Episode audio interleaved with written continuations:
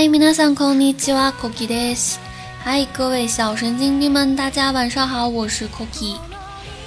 最近はね、日本の桜の話はネットにいっぱいありますよね。目黒川の桜が綺麗に咲いている写真もあります。だから私は最高の離婚の主人公、三尾と優香は今見てるかなと思っていました。最近呢已经是春天了，三四月份，日本的樱花开的是最烂漫的时候。网上呢也有很多很多晒樱花照片的人。最近在推特上看到了一组照片，是木黑川的樱花，我突然就想起来了，很早之前做的两期电台《最完美的离婚》里，女主男主互相寄给对方的信。看到这几幅樱花盛开在木黑川旁边的美丽画面，我突然就想，光生和杰夏是不是也在某一处远远地望着他们呢？他们此刻是带着什么样的心情？两个人的关系又是如何呢？我突然好好奇呀！每一期电台正式开始之前，都会和大家唠一些有的没的，也不知道大家对这些废话是怎么样的心情呢？不想听还是听得津津有味呢？那么下面呢，我们就开始正题吧。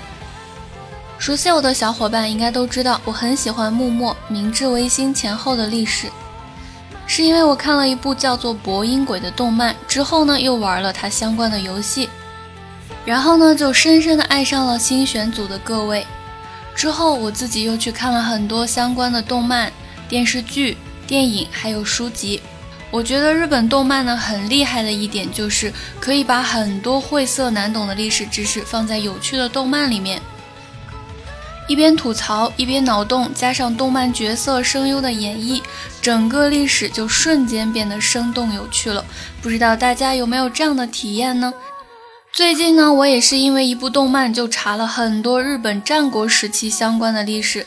其实之前我对这段历史并不是很感兴趣，虽然说大名鼎鼎的织田信长我是听了又听，跟他相关的动漫也是层出不穷。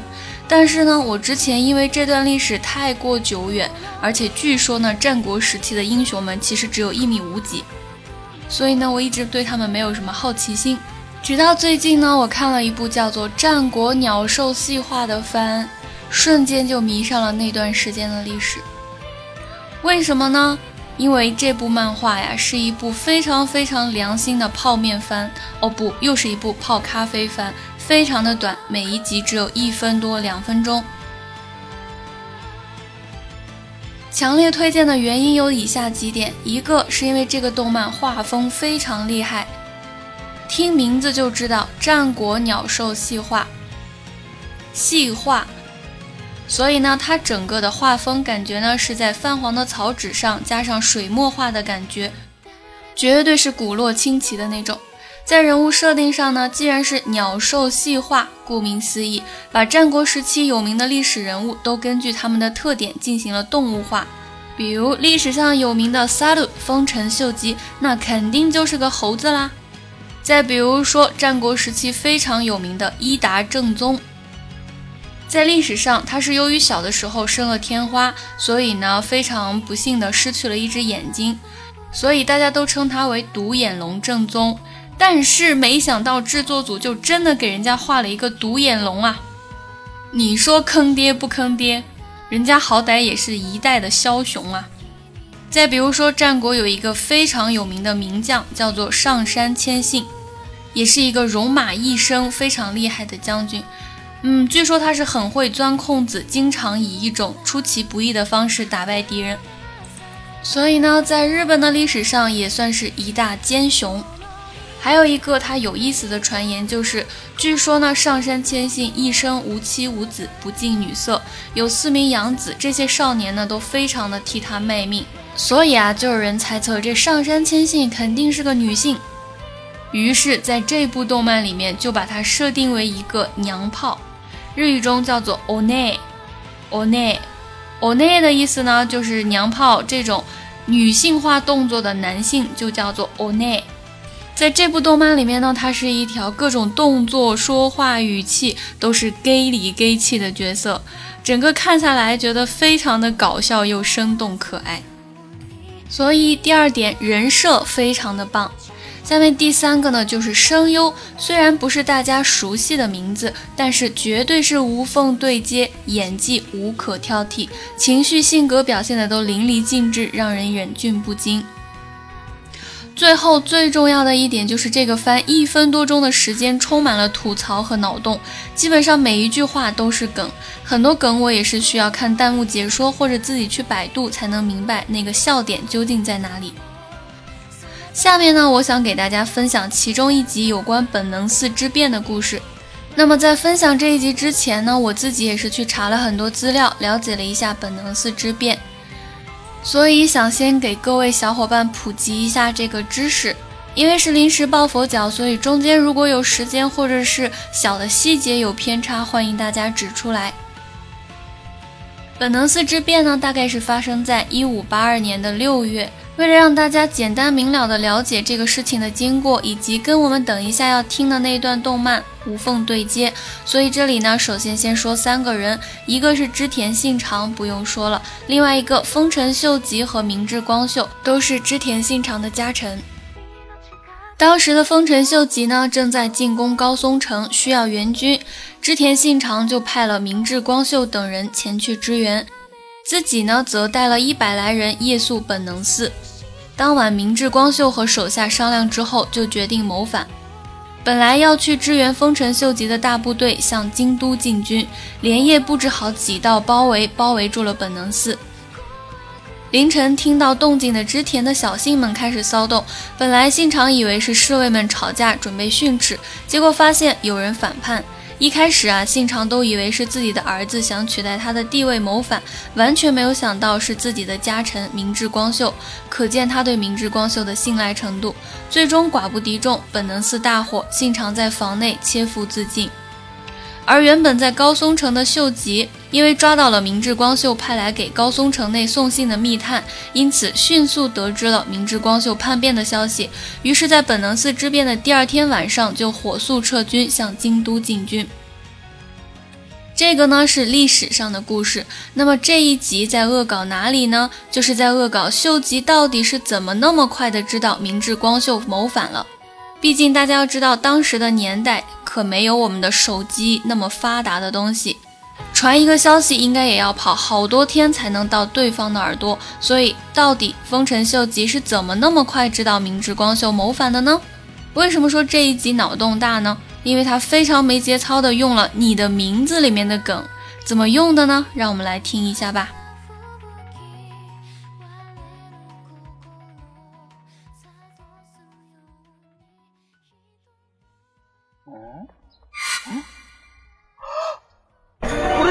僕たち入れ替わってる。どうしよう。これから大事なとこだったのに。信長さんどつくって。あの光秀のバカ地味な顔してとんでもねえことを企んでやがった。すぐ本能寺に戻らなきゃ。信長さんに知らせに行かなきゃ。あれ！俺たち僕たち戻ってる。よーし。敵は本能寺にあり。だからそれもう聞きましたって。やばーおい戻るぞ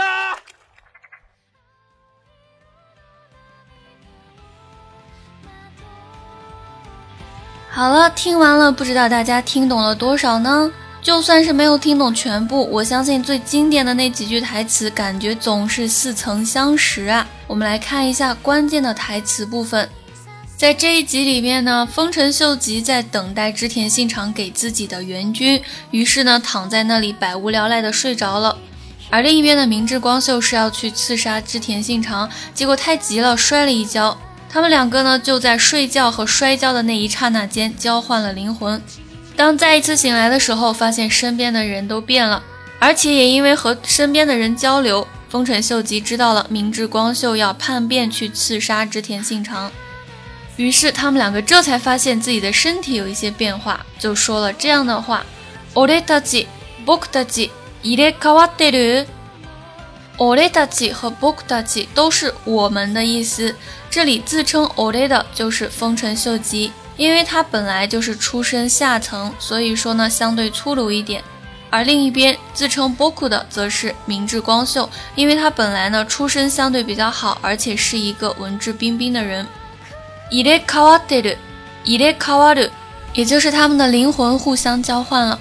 这一句话呢是你的名字里面，Taki 和 Mitsuha 曾经说过的，而且这个动漫里面就连分镜都和你的名字一模一样。当他们两个发现以后，当然是急匆匆的想变回来。结果呢？疯狂往前跑的时候，因为地球是圆的，结果竟然撞到了一起。 撞了之后，摔回自己原来的地方，就发现他们的灵魂又换回来了。于是就有了下面的这样的分镜。オレタチ、ボクタチ、戻ってる。オレタチ依旧是我们丰臣秀吉说的，ボクタチ依旧是我们明智光秀说的。戻ってる、戻ってる的意思是回来。恢复、恢复原貌的意思，也就是说啊，我们灵魂又恢复到自己的身体里了。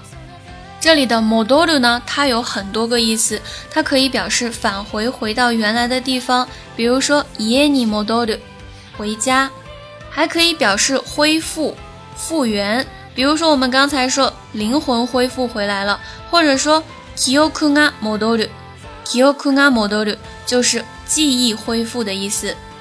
这个词呢是一个初级的词汇，所以大家可以在这里再加深一下记忆。当他们灵魂互换回来以后，明智光秀当然是马不停蹄的去刺杀织田信长了。于是他就喊出了一句话：“Take you hono jiniari。”这句话的意思就是敌人在本能寺。由于当时明智光秀去刺杀织田信长的时候呢，并没有告诉自己所带的士兵是要去讨伐织田信长的。所以这个词在现代呢，可以引申为声东击西，醉翁之意不在酒。Takeiwa hono jiniari，Takeiwa hono jiniari，这种可以装逼的词，大家一定要记下来哈。那么在另一边，丰臣秀吉也通过灵魂交换知道了明智光秀的小九九，于是马上撤兵大回返，回到京都。故事就发展到了我一开始给大家讲的那段历史上面去了。不知道大家听完我的讲解，有没有觉得这一段历史瞬间就记下来了呢？或者是有没有觉得这样子讲故事的方式简直是太棒了？我当时看这一段的时候呢，瞬间就觉得以前大学的时候学日本历史非常痛苦的战国时期，好像也没有那么无聊了呢。我很喜欢这样子通过一部动漫、一个台词去自己查资料，然后掌握一个小知识的过程。所以呢，很推荐大家去看一下这部动漫。当然，应该还是有更多的小伙伴跟我有同样的经历，因为一部动漫、一部日剧而爱上了一段历史或者是一个晦涩难懂的小知识。如果有这一类故事好、有意思又长姿势的动漫啊、日剧，请强烈的推荐给我吧。那我自己也可以去补一下，在之后的电台介绍给更多的小伙伴。欢迎大家在我们的评论下方留言哦。那么我们今天的电台就结束了，米娜桑，拜拜。